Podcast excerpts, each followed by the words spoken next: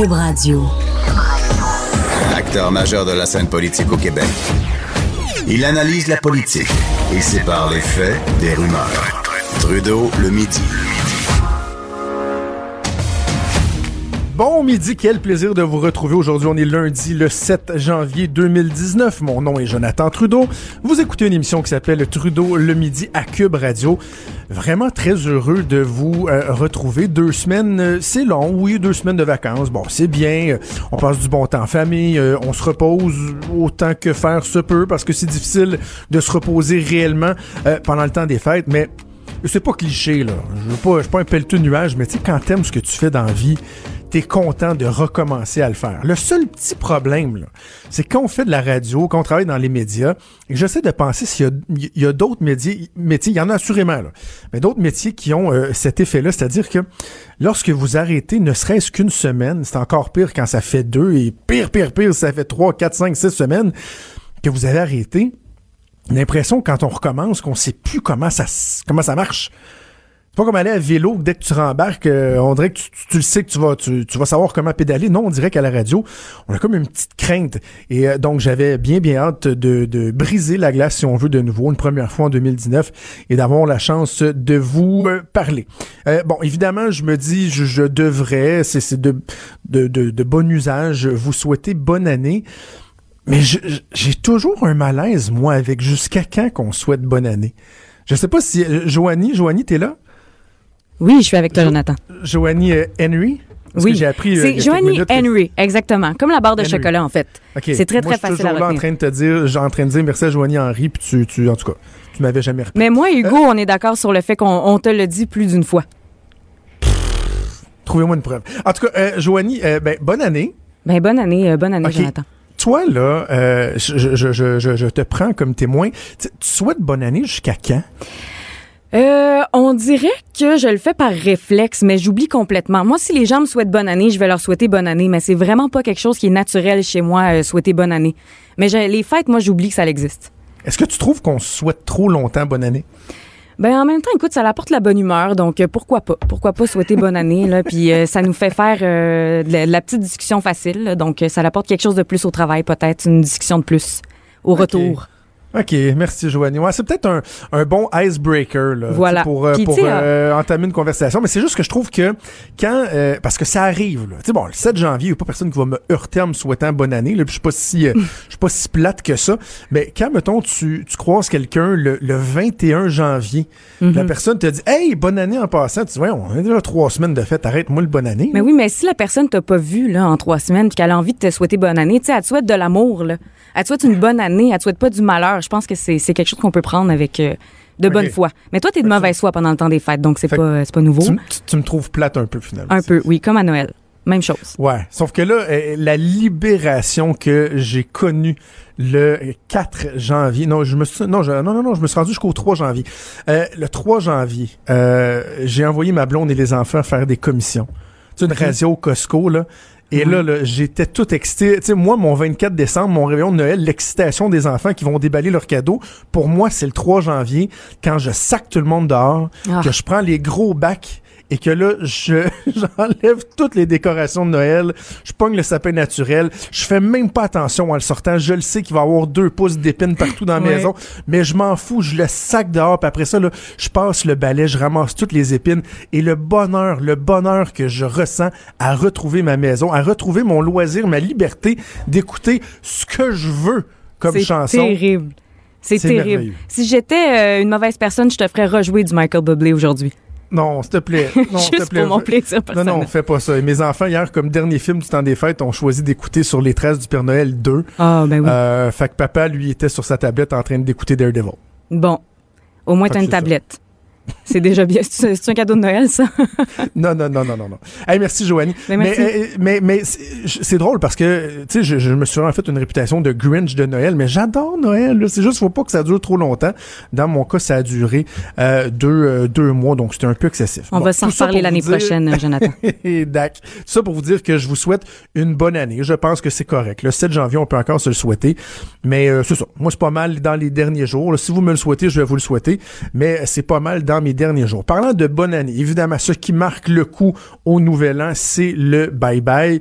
Euh, je ferai pas avec vous l'analyse du bye-bye, quoique la plupart des gens dans les médias euh, rentrent au travail aujourd'hui. Donc, avec quelques jours de retard, souvent, on vous livre euh, nos impressions. Un bye-bye que j'ai trouvé très correct. Euh, qui m'a bien fait rire par moments, d'autres moments qui tombaient plus à plat. Euh, je suis assez d'accord avec, je pense c'était Hugo Dumas dans la presse qui disait que ça avait commencé très fort puis qu'on avait l'impression euh, que par la suite c'était c'était plus difficile ou c'est quelqu'un d'autre. Bref, j'ai trouvé que le début était très fort. Mon sketch préféré, je vais vous le dire, c'est celui sur la SQDC. Je, je vraiment là, je me suis tapé sa cuisse là à rire aux grands éclats pendant le sketch de la SQDC qui parlait de à quel point on n'a rien dans nos SQDC, mais euh, sur le ton de, des espèces d'infopubs très très très dynamiques, voire trop dynamiques. Euh, donc, bien aimé le bye-bye. Mais là, il y a un sketch qui fait parler. Et là, hmm, je vous disais, je veux pas euh, vous parler des vieilles affaires parce que le bye-bye, ça fait déjà sept jours. Mais, retour de l'actualité en force, c'est là que souvent, la petite crisette qui a, euh, qui, a montré le, visage, qui a montré le bout du nez, finalement, va devenir, euh, crisette deviendra grande crise. Et est-ce que c'est ce qui va se passer avec le fameux sketch sur l'Inde? C'est tellement ridicule. C'est tellement ridicule de se plaindre de ça. Et là, de parler, il y en a qui parlent de racisme, euh, d'appropriation culturelle. Et là, il y a une espèce de dérape qui part. Mais je vais euh, vous faire le même parallèle que j'avais fait avec, euh, avec mon, ami et collègue Richard Martineau. On en avait parlé cet automne avec toute l'histoire de, de Slave et de Kanata. Moi, j'avais dit, souvenez-vous, peut-être vous m'avez entendu le, dire, que ce qui me marquait dans cette histoire-là, c'est qu'on avait euh, gaspillé beaucoup plus d'encre, qu'on avait dépensé beaucoup plus d'énergie, de papier à dénoncer ceux qui dénonçaient que les gens eux-mêmes à la base qui dénonçaient.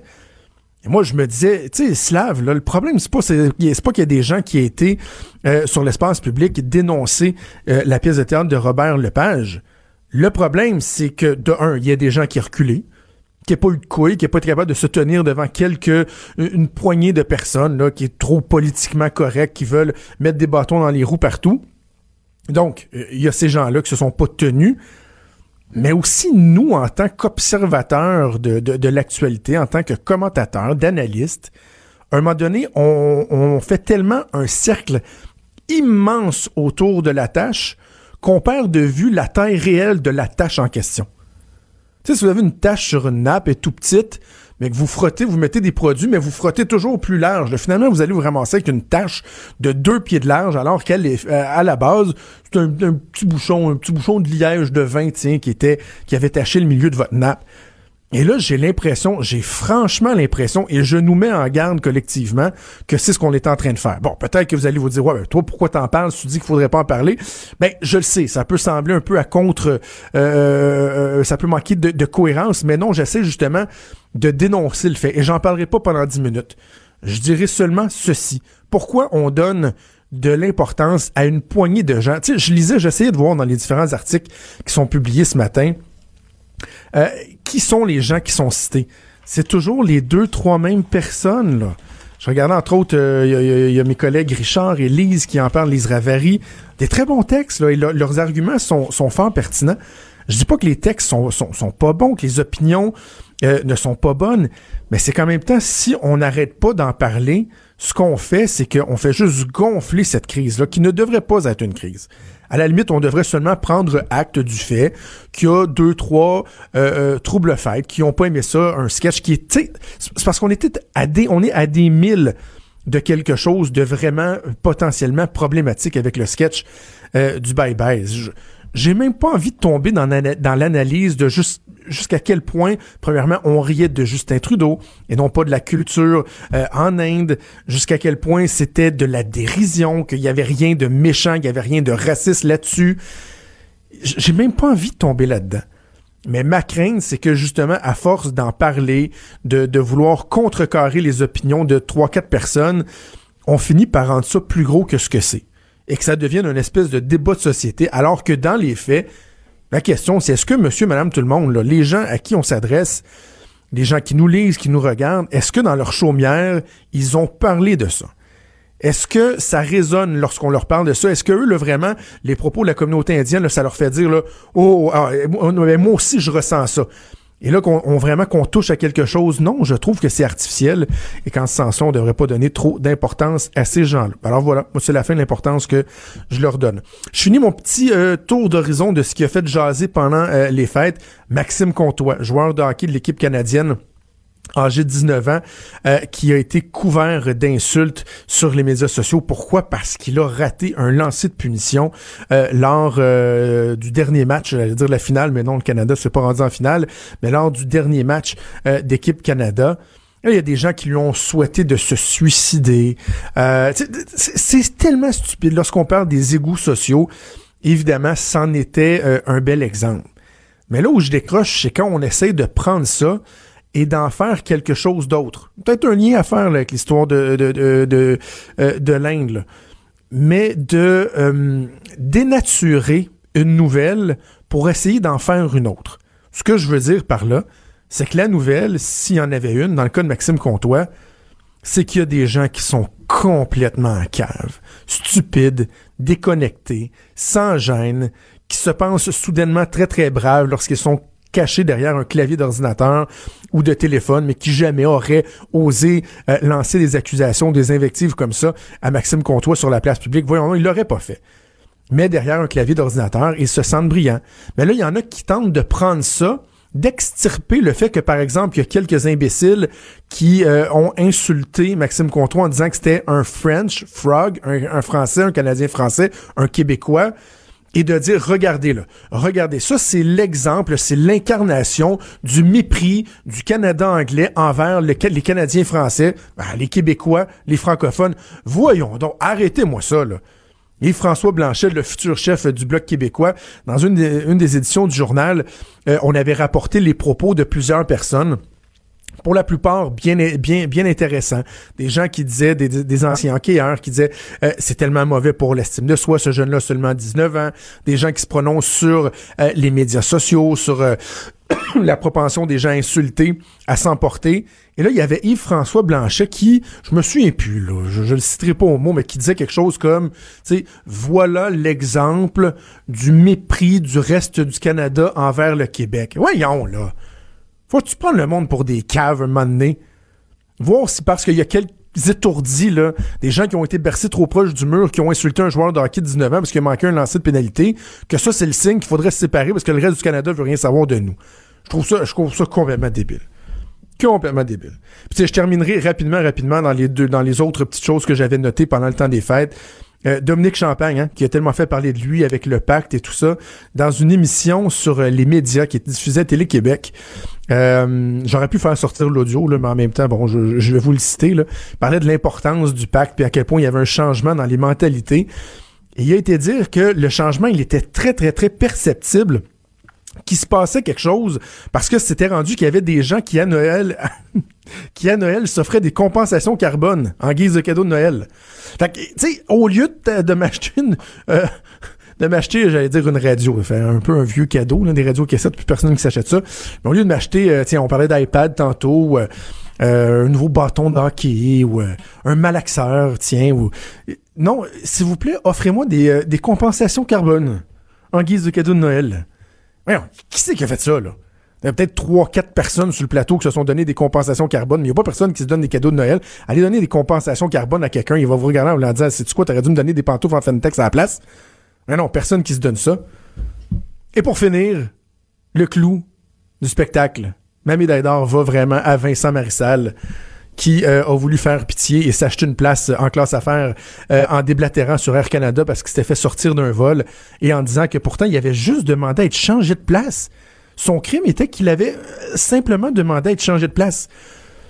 Finalement, Air Canada, voyant la crise sur les médias sociaux, le replacer sur un autre vol en première classe. Oui, ma chère, devait être bien content de son intervention sur les médias sociaux. Mais on apprenait, quoi, 24 heures après, qu'il y avait un passager qui était dans l'avion aussi, qui était québécois, qui l'avait vu aller et qui lui a donné sa version des faits. Tu sais, moi, j'ai travaillé cinq ans dans un aéroport comme directeur des communications. J'en ai vu de toutes les couleurs, des événements, des expulsions d'avions, des, des, des, affaires complètement débiles. J'ai jamais vu quelqu'un qui faisait juste demander s'il pouvait changer de banc, se faire expulser. Normalement, ça vient avec euh, des petites crises du bacon. Hein, vous avez fait la crise du bacon, vous menacez, blablabla, vous pétez une petite coche, une petite fuse, puis hop, on va finir par vous sortir. Là, M. Marissal, qui n'est quand même pas reconnu pour être euh, le pogo le plus humble de la boîte, pour paraphraser euh, Manon Massé, ben, c'est peut-être un. C'est fait un petit peu avoir. Quand Trudeau parle de politique, même les enfants comprennent. Jusqu'à 13. Vous écoutez Trudeau le midi. Cube Radio. On est de retour dans Trudeau le midi. Euh, Le journal de Montréal, le journal de Québec, euh, nous présente un texte fort intéressant ce matin. Euh, intéressant, mais à la fois préoccupant. Bon, on le sait, les chirurgies plastiques, euh, on la cote, c'est pas juste au Québec, c'est comme ça partout dans le monde euh, depuis bon nombre d'années, voire même de décennies. Mais là, il y a une nouvelle chirurgie, un nouveau type de chirurgie qui, qui a la cote. Et on parle d'une chirurgie qui se nomme la labiaplastie. C'est la réduction des petites lèvres chez euh, la femme, évidemment.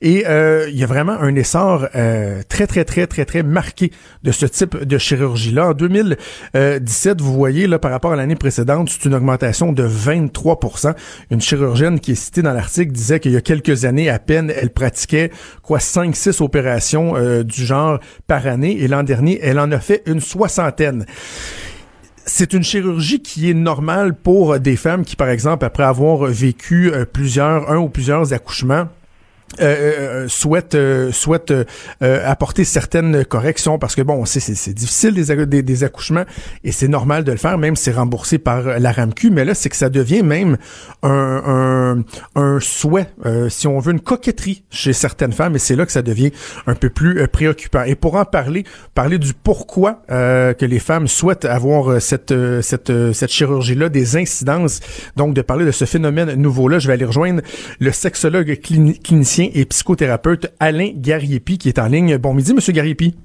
Oui, bonjour, bon midi. Alors, Monsieur Gariepi, tout d'abord, vous, est-ce que vous êtes surpris de voir ça euh, dans le journal cette, euh, au- aujourd'hui ou c'est un phénomène que vous connaissez bien de par votre pratique?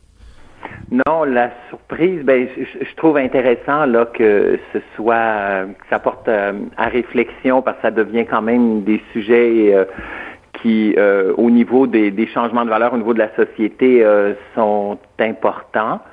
Euh, c'est vrai que c'est préoccupant parce que ça entraîne euh, un besoin là, de, de toujours aller vers euh, euh, une image et de créer des images. quand on parle au niveau de, de la génitalité, au niveau de l'intimité d'une personne, ça devient à la fois complexe et préoccupant. Alors, vous l'expliquez comment, vous, ce phénomène-là? On a tendance euh, à, à- d'emblée à vouloir pointer la pornographie. hein. La démocratisation de la pornographie sur l'Internet fait en sorte que tout un chacun peut consulter euh, de la porno là, euh, en, en- claquant des doigts. Est-ce que c'est vers ça qu'on doit se tourner ou il peut y avoir d'autres, d'autres motifs également? Mhm.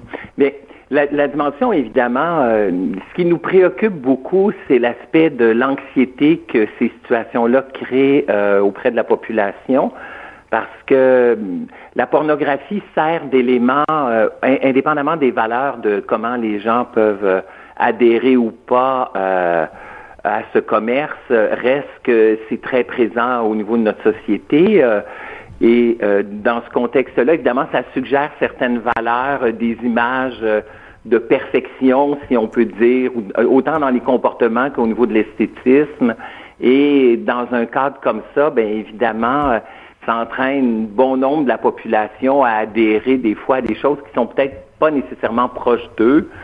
Et dans ce cadre-là, bien évidemment, euh, on constate là euh, des éléments euh, d'anxiété chez les gens qui veulent performer ou qui veulent paraître d'une certaine façon. Puis des fois, c'est compliqué. Ben, à un point tel, ça. Gariepi, à un point tel, vous avez mis euh, sur pied une formation qui est dédiée à ce sujet-là, qui s'intitule Sexualité, Internet et univers virtuel. Et dans le fond, vous euh, vous visez à lutter contre la sexualité anxieuse. C'est un peu ce que vous nous expliquez. Donc, clairement, ça a un impact euh, chez des gens qui, euh, de par l'image qu'ils se font de, de, de, de la sexualité, à force de visionner de la pornographie, en viennent carrément à développer quoi, une anxiété de performance, une anxiété par rapport à leur propre corps, finalement. Oui, tout à fait. Ben, la formation vise à mieux outiller des professionnels qui, comme moi, travaillent auprès de la population en général, parce qu'on constate un, manque d'outils et de moyens pour accompagner euh, la population qui fait beaucoup d'anxiété puis qui a de la difficulté à, euh, à se donner ses propres repères, parce que la base de la sexualité devrait toujours être le comment on se sert de notre sexualité pour s'exprimer, puis comment dans un contexte comme ça, donc c'est c'est tout ce qui est en nous qu'on partage quand on cherche de la complicité, puis euh, euh, des rapports qui sont euh, des rapports sexuels qui sont et amoureux potentiellement, donc qui sont profitables pour une personne, pour un couple. Et quand il y a trop de pression sociale, la pornographie étant un élément de pression sociale, mais c'est pas le seul non plus, il y a différents facteurs. Mais quand tous les repères qu'on se donne viennent toujours d'éléments extérieurs, ben les gens sont un peu perdus entre qui je suis, qu'est-ce que je veux vivre, compte tenu de tout ce que je pense que je devrais vivre ou faire. Et, euh, quand les gens sont perdus là-dedans ou inquiets, ben ça va créer, euh, on constate euh, des troubles de problématiques diverses qui peuvent arriver au niveau de l'excitation ou autre chez une personne qui n'arrive plus à exactement à bien définir ses propres critères sexuels de ce qu'elle veut vraiment vivre. Mais cette anxiété-là, on aurait euh, eu tendance à l'associer plus aux hommes euh, et de, de lorsqu'on parle de dysfonction, par exemple, de parler des dysfonctions érectiles. Puis bon, on, on a tendance à mm-hmm. penser que c'est surtout les hommes qui consomment la pornographie. Mais justement, dans, dans le texte du journal de, ce matin, il y a une de vos collègues sexologues qui dit qu'il y a une femme sur deux qui regarde de la pornographie régulièrement. Et ça, il y a bien des gens, dont je suis, qui lisent ça et qui sont assez surpris. On a l'impression que les femmes sont moins tournées vers la pornographie. Donc, euh, par le fait même moins sujette à, subir les contre-coups de, de, cette exposition-là? Mm-hmm. Ben, le, phénomène a été beaucoup exploité par les hommes au début, c'est vrai. Maintenant, il y a beaucoup de femmes euh, qui effectivement consultent euh, parce que ça favorise une excitation rapide, parce que ça ça permet d'aller dans son univers de fantasme, puis donc de pouvoir, dans un cadre comme ça, se donner la permission euh, dans son imaginaire de vivre certaines choses, puis d'aller chercher euh, sa propre excitation.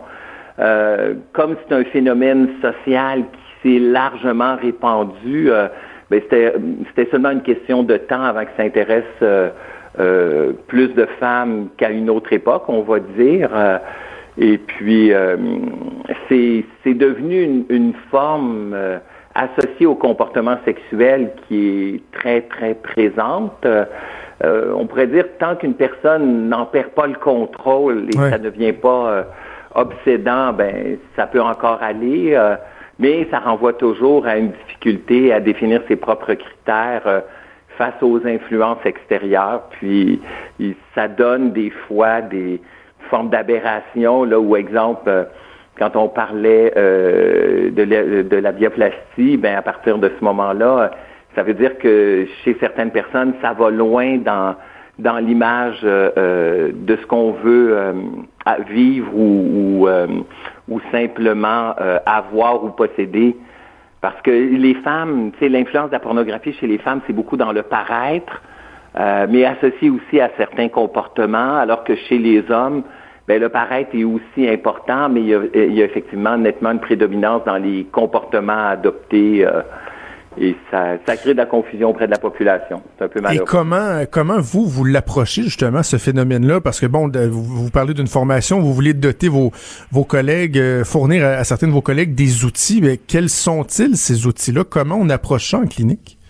Bien, en gros, on travaille sur, euh, bon, si on essaie de, de résumer, parce que c'est quand même plusieurs heures de travail, mais concrètement, c'est euh, d'amener une personne à identifier euh, les émotions dominantes qu'elle vit, qui peuvent être des facteurs d'anxiété, la tristesse, la colère, les peurs de, performance et autres. Puis en fonction de ça, donc on, on a développé une approche en plusieurs étapes qui nous permet d'abord de poser un bon diagnostic euh, sur une situation problématique quand les gens sont n'arrivent plus à exprimer leur propre monde intérieur, mais se servent plutôt de beaucoup d'éléments extérieurs. On vient encore à la pornographie comme exemple. Euh, donc, on, essaie d'amener un individu euh, par des éléments, donc où on essaie de bien identifier euh, jusqu'à quel point une personne de, finit par développer des comportements addictifs ou excessifs liés à la pornographie. Puis comment, à partir de ce moment-là, ben, ça peut entraîner des formes de dysfonctionnement chez la personne. Puis là, à travers ça, ben, il y a différents outils qu'on travaille pour amener une personne à retrouver sa propre confiance et son estime d'elle-même pour sortir euh, des pièges là, de, des influences extérieures qui deviennent trop fortes. Pensez-vous, quand on parle justement au phénomène euh, de, de, la, la, labiaplastie, euh, mis à part les cas qui sont traités par exemple par des gynécologues euh, en clinique qui font suite à, des accouchements, quoi que, lorsque c'est vraiment là des, des, des chirurgies plastiques, je disais des, des, coquetteries d'entrée de jeu, est-ce que par exemple un chirurgien avec ou un docteur avec un sens de l'éthique bien aiguisé devrait exiger que la patiente puisse consulter avec un sexologue par exemple avant, être certain que les motifs évoqués sont bons, sont justes euh, et, sont raisonnables? Hmm. Ben, c'est sûr que là, quand on rentre dans toute, le, toute la dynamique de la médecine privée, euh, ben, les gens ont, le droit, on peut dire, d'utiliser leur argent à, à bon escient, mais c'est sûr que euh, c'est toujours une bonne idée d'observer le phénomène psychologique ou sexologique d'un choix, parce que dès le moment où on veut changer son image corporelle, euh, des fois, ça cache autre chose de beaucoup ben plus compliqué.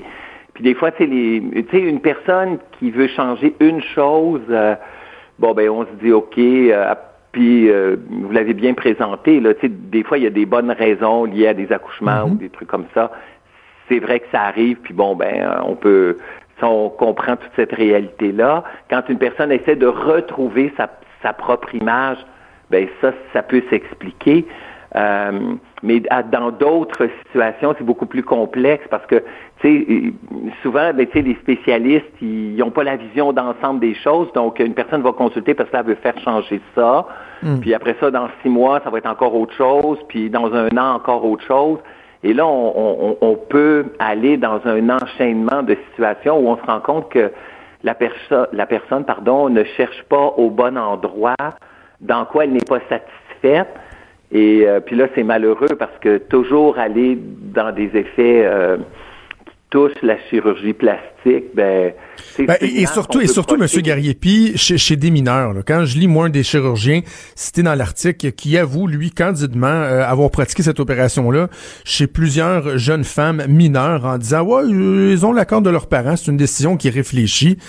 Je suis pas certain qu'au niveau éthique, c'est très, très, très euh, justifiable. Non, là, quand on rentre, là, si on parle plus spécifiquement des mineurs, là, c'est clair que ça demande une investigation un peu plus rigoureuse pour ben essayer de comprendre euh, c'est quoi le phénomène? Parce qu'en plus, des fois, on se rend compte, en plus, chez les mineurs, des fois, que c'est des pressions extérieures, que mm. on a vu des fois des situations des jeunes filles qui voulaient euh, changer euh, certains aspects esthétiques au niveau des seins, exemple, parce que c'était par amour pour un garçon qui trouvait qu'elle avait trop des petits seins, puis là, on rentre des fois dans des aberrations incroyables, puis il faut essayer de comprendre puis investiguer plus à fond des situations des fois qui, cachent euh, une réelle détresse chez certaines personnes.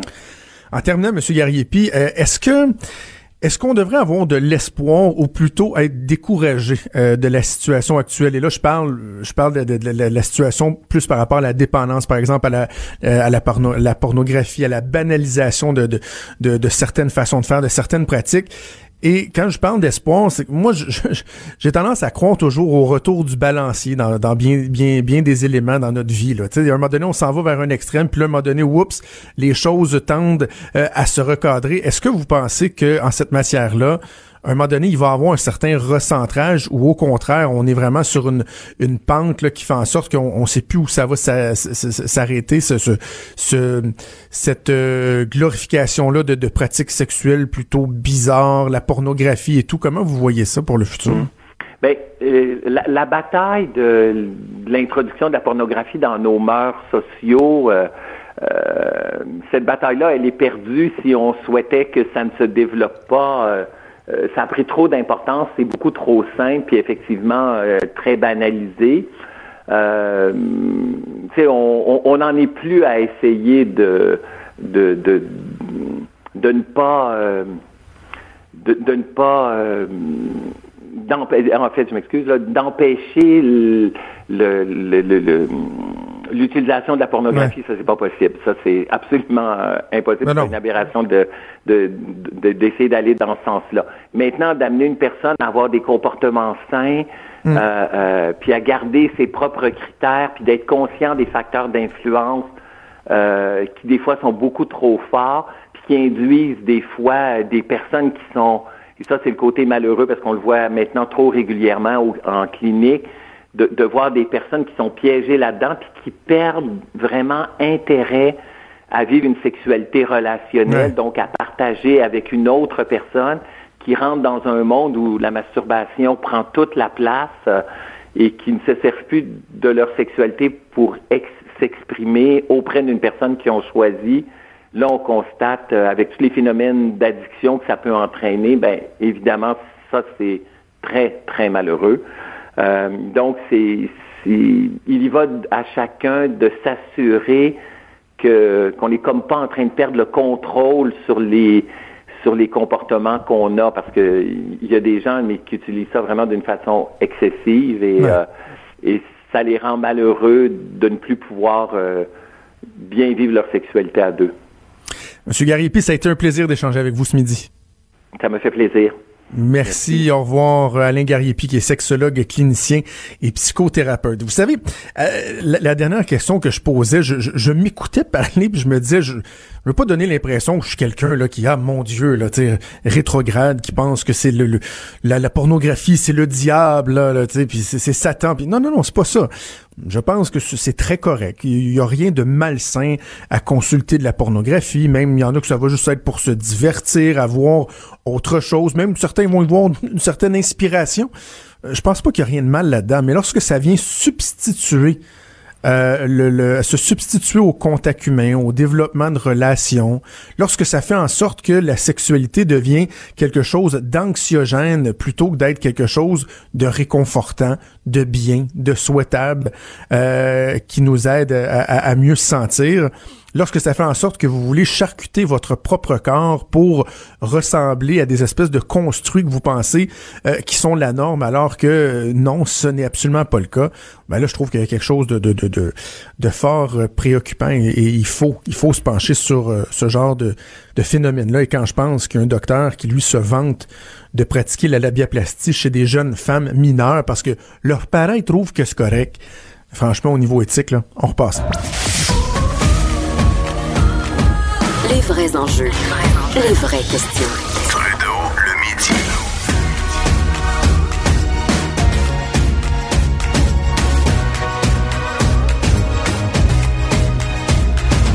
Cube Radio. Hey, je pensais à ma petite montée de lait que j'ai fait euh, euh, en ouverture d'émission où bon j'ai passé là, en revue quelques dossiers qui ont retenu mon attention pendant le, le congé des fêtes. Il y en a un, mais j'ai pas eu le temps de vous parler. C'est le guide alimentaire canadien. Hein? Et ça va bien que monter de lait, parce que justement, c'est les producteurs de lait qui ont déchiré leur chemise et qui sont montés aux barricades, puis j'ai l'impression qu'on n'a pas fini d'en entendre parler. Si vous n'avez pas vu passer la nouvelle, je vous la résume rapidement. On a un guide alimentaire hein, qui est en vigueur au Canada depuis tant d'années. Euh, tu sais, arc-en-ciel avec les quatre groupes alimentaires et tout. Et là, il y a un groupe alimentaire des produits laitiers. Et on nous disait qu'il fallait manger tant de produits laitiers par jour, les portions, je pense à quatre ou cinq ou quoi que ce soit. Et là, le gouvernement canadien s'est rendu compte que c'était désuet, ce guide alimentaire-là. Puis on va se le dire, là, il est désuet depuis un moyen temps. Il y a bien des principes qui étaient véhiculés là-dedans qui sont plus nécessairement pertinents, qui sont de plus en plus déconstruits par des gens. Par exemple, moi, un jour, j'aurais peut-être l'occasion de vous parler de l'alimentation cétogène que je pratique depuis deux ans maintenant, qui va à l'encontre de bien, bien, bien des principes du guide alimentaire canadien, mais qui fait de moi une personne euh, très en forme, euh, très comblée, qui mange beaucoup moins de sucre et qui est bien heureuse de ça. Et euh, donc là, dans le guide alimentaire, on travaille une nouvelle version. Et c'est la presse qui a sorti ça, nous apprenant que dans la nouvelle version, on faisait sauter la catégorie produits laitiers. Et que pire que ça, le lait se ramasserait comme étant un produit parmi tant d'autres dans la catégorie des aliments protéinés. Qui aurait une petite peine de lait, puis on dit que c'est, bon de boire du lait. Parce que oui, c'est bon pour les enfants et tout, et tout, et tout. Mais qui aurait pu cette obsession-là de dire ça prend tant de portions de lait par jour. Et là, donc, les producteurs du lait, de, de lait, ils capotent bien raide. Et là, ils disent non, mais c'est épouvantable. Qu'est-ce que vous allez faire là? Vous allez, vous allez, mettre notre jeunesse à terre. Les gens, ils vont tous mourir devant nous. Le pouf, pouf, pouf, ça va tomber comme des crêpes. Ce qu'ils oublie de nous dire, c'est que peut-être que le motif pour s'insurger réside davantage dans le fait que le guide alimentaire canadien donnait depuis tant d'années une prépondérance marquée aux produits laitiers. Pourquoi? Parce qu'ils étaient soutenus par le lobby des producteurs de lait. Autres, ils donnaient de l'argent pour ça. Donc, à quelque part, c'est comme si les producteurs de lait s'achetaient une place dans le guide alimentaire qui, lui, vient influencer nos habitudes de consommation. Peut-être me direz-vous que c'est moins qu'avant, mais reste que ça vient influencer. Ça vient influencer, par exemple, les menus dans les écoles, les menus dans les cafétérias euh, d'hôpitaux et tout et tout. Donc, le vrai, euh, je ne dirais pas scandale, mais le vrai malaise, c'est particulièrement là-dedans qu'il est. Donc, encore une fois, je le répète, le lobby des producteurs de lait, j'ai hâte de voir, parce que c'est une version préliminaire, euh, qui, a été publiée par la presse.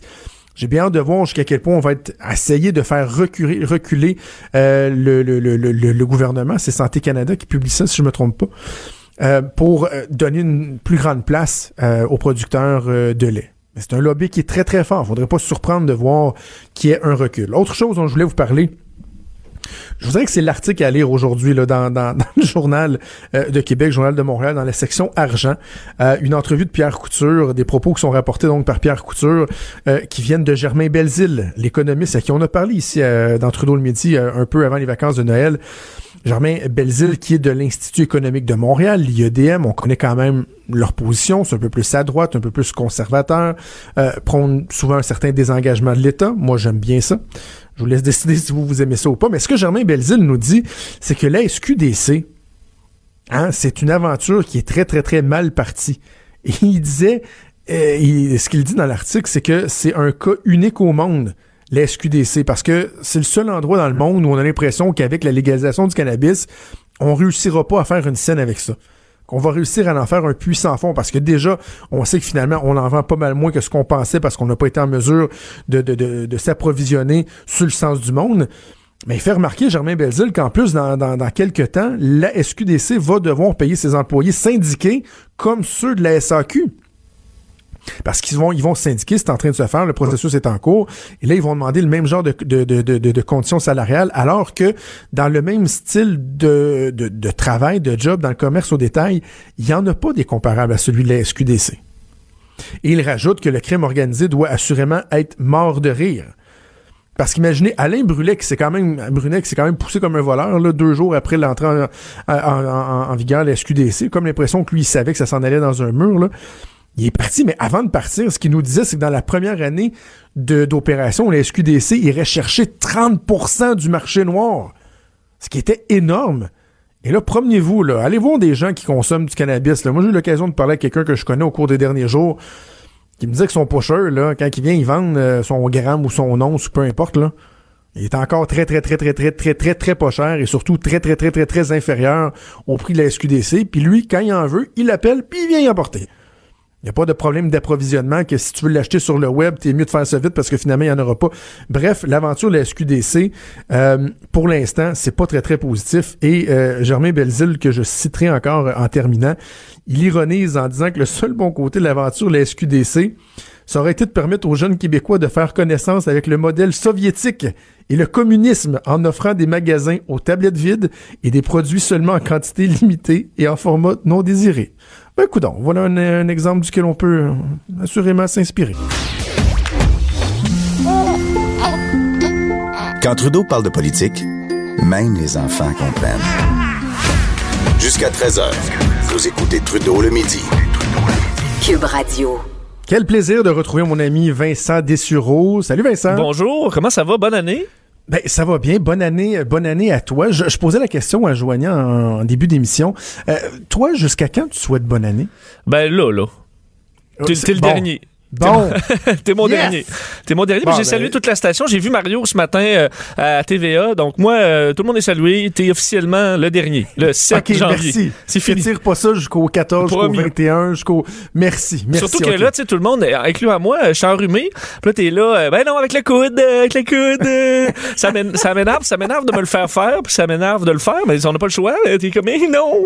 Euh, ça. Bon, Moi, j'ai réussi à ne pas être malade pendant le temps des fêtes et là, à peu près tous mes collègues ici dans la- le bureau de l'agence QMI sont malades. Oui, c'est J'ai ça. donné la main à plein de gens. Je suis certain que finalement, je vais commencer ça avec euh, un beau gros rhume. Hey, content de te retrouver et de retrouver tes sujets toujours plus euh, intéressants et pertinents les uns que les autres.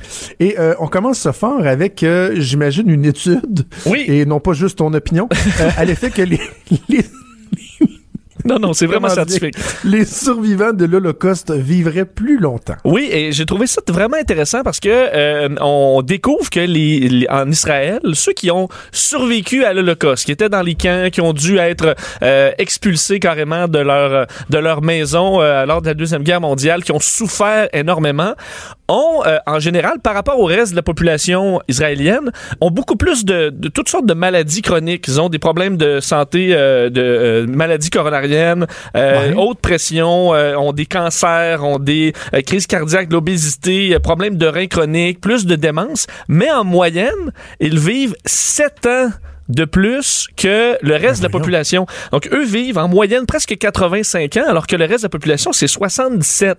Euh, donc, il y, a, il y a quelque chose de vraiment majeur là qui, qui méritait l'attention des chercheurs. Et qu'on Ben, et on, s'entend, Vincent, qu'à 7 ans de différence, c'est pas juste une anomalie statistique. là, non. Surtout que euh, c'est démontré que les maladies chroniques dont ils sont clairement plus victimes là, à des hauts taux, c'est ce qui t'amène euh, une mort hâtive. Donc eux ont tous les symptômes pour mourir de bonheur, mais ils toffent. Et euh, ce qu'on se rend compte, c'est que sans que ce soit expliqué ben, très clairement, on soupçonne plusieurs choses, entre autres tout simplement euh, euh, une meilleure euh, ben, résilience aux, problèmes de santé, parce qu'évidemment ceux qui avaient une santé plus fragile sont tout simplement morts à travers l'expérience euh, nazie à l'époque. Donc ceux qui ont survécu, qui ont passé à travers des mauvais traitements, de la malnutrition, tout ça, ont naturellement un corps possiblement plus solide. Et ça, on s'est bâti une résilience à la maladie. Et ce seraient des gens qui font un peu plus attention à eux naturellement aussi, qui expliqueraient en partie pourquoi ils vivent plus longtemps. Alors, en- en- c'est qu'à travers tout ce drame-là, ils ont quand même un cadeau au bout de ça qui est 7 ans de, de vie de plus, ou en tout moins, c'est qu'il y a eu un filtre à cette époque-là euh, où les plus faibles, malheureusement, sont morts pendant cette, euh, cette tragédie. Alors, c'est ce qui expliquerait en partie ce, ce, ce fait un peu particulier. Faudrait demander à ces gens-là s'ils considèrent que c'est vraiment un cadeau ces sept années Non, ben, sûrement mais, mais, Ben, une, mais- fois, ben, une fois à l'âge, euh, je veux dire, une fois que t'es en es sorti, t'es quand même content de vivre euh, oui, oui, c'est ça, mais des fois, la qualité possible. de vie euh, à cet âge-là n'est pas, est pas toujours top. Mais ce que je trouve intéressant, au- au- au-delà de l'aspect euh, frappant, spectaculaire de la, de la statistique, c'est que, tu sais, on se pose souvent euh, des questions sur jusqu'où va euh, arrêter l'augmentation de l'espérance de vie. Oui. Euh, et là, tu dirais, tu dirais à quel point on est rendu qu'on fait pas grand-chose comme, comme, comme société, là, en général, comme civilisation, euh, à quel point on est immunisé de tout, qu'on combat pas grand-chose, que je me dis à un moment donné, l'espérance de vie, elle va peut-être topper, puis ça va peut-être même redescendre un petit peu. Ben, c'est déjà fait avec le, à cause du, des drogues, euh, euh, du, du fentanyl, entre autres, des opioïdes. Le- L'espérance de vie est en baisse aux États-Unis puis dans l'Ouest canadien parce qu'il y a de plus de, énormément de jeunes euh, qui consomment de la drogue qui meurent, donc ça fait baisser l'espérance de vie. Mais effectivement, peut-être qu'à force de d'être trop aseptisé, ben, c'est pour ça qu'on est tout à terre à cause d'un rhume là. OK. C'est Hey, euh, euh, oui, c'est ça. Puis on, on a de la misère à s'en remettre. Oui. Hey, Parle-moi des... euh, et là, c'est, un sujet... euh, euh, on, on entre en terrain miné. parce que je sais que ma blonde, elle écoute en ce moment. Oh, oh. Les joies et les peines d'avoir un deuxième enfant. Et là, si je suis d'accord avec certaines des peines que tu vas énumérer, je tâcherai de Ben, pas être trop transparent. En fait, parce que euh, si, si j'ai bien compté, tes enfants ils sont au nombre de deux. Connu, oui. Est-ce que vous, vous avez discuté beaucoup à savoir est-ce qu'on en a un deuxième ou pas? Est-ce que ça a été, ça allait de soi ou c'était difficile? Ça allait de soi. Parle-moi pas du troisième, par exemple. OK. Mais en fait, dans une vaste étude en Australie, où près de 20 000 euh, parents euh, sur 16 ans, on a étudié euh, l'effet sur le stress et les problèmes de santé mentale sur en fait, l'effet d'un premier enfant et l'effet d'un deuxième enfant sur la santé mentale et le stress. Et ce qu'on se rend compte, c'est que un, bon, on, on se dit un deuxième enfant, l'effet sera peut-être pas, sera peut-être amoindri sur le Ouais. stress, euh, sur euh, ben, les- des problèmes variés. Et finalement, c'est tout le contraire. Le deuxième, il fait vraiment mal.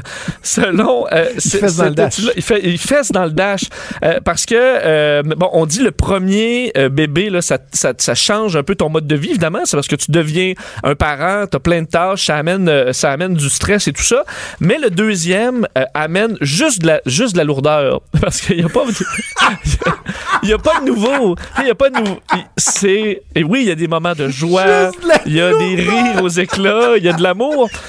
Mais là, je- non, mais Jonathan, je parle juste de stress et de santé mentale. Je parle pas du bonheur euh, général ou des, Ok. des fous rires, tu comprends? Et oui. euh, on dit que c'est surtout chez les mères, parce que chez les mères, le deux, euh, mettons, on est stressé au premier bébé.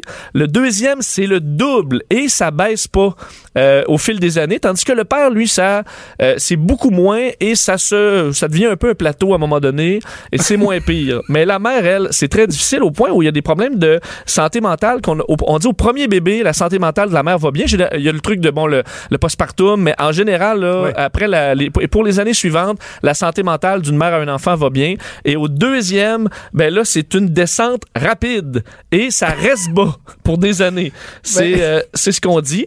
Et là, euh, ce dit, ouais. ben, ce qu'on recommande, c'est juste de, de garder ça en tête pour, entre autres, les gouvernements, pour alléger le fardeau euh, des parents, particulièrement des mères qui ont un deuxième enfant, et le troisième et le quatrième enfant, pour, entre autres, l'aide au lunch, euh, la garderie et compagnie, Oui. dans le transport. Essayer d'enlever, parce que c'est vraiment ça, la gestion du temps qui semble plus, le point le plus majeur dans les problèmes reliés à Hmm. des enfants subséquents.